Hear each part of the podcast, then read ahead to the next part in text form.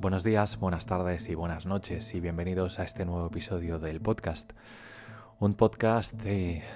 celebración pero a la vez de tristeza. Eh, hace dos días fue el cumpleaños de mi madre y desde aquí te mando muchísimas felicidades. Eh, sé que lo, lo estaremos disfrutando porque seguirás por Madrid.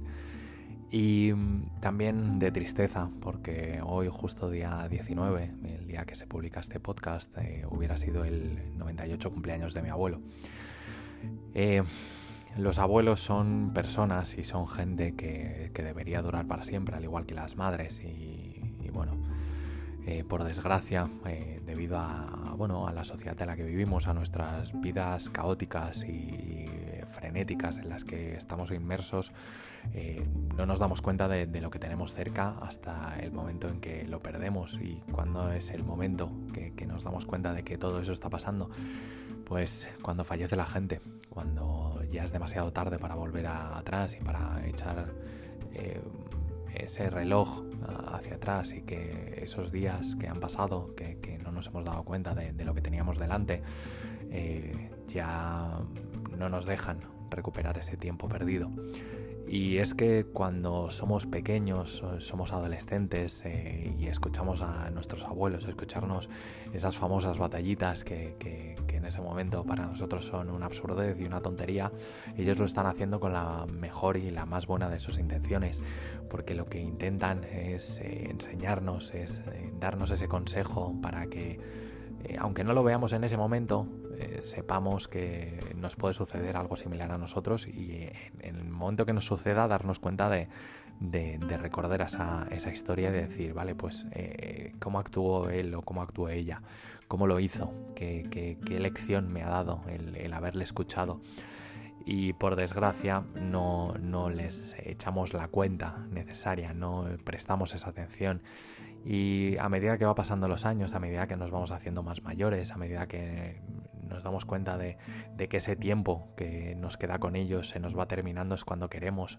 eh, recuperarlo, cuando queremos darlo todo, cuando queremos tal, pero por desgracia también para ellos el, tiempo va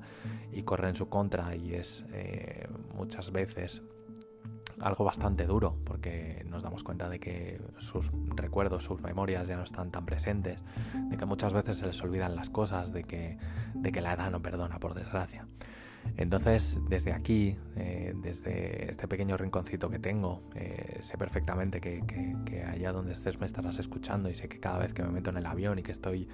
a 40.000 pies de, altitud, eh, sé que estás muy cerca y me estás acompañando en todos los momentos, que, estarías orgulloso de lo que estoy haciendo, que, estarías alucinando de, ver cómo estando yo a tantos kilómetros de distancia nos podemos comunicar a través de un teléfono y podemos hacer esas videollamadas que, que nos mantienen cerca de los que queremos.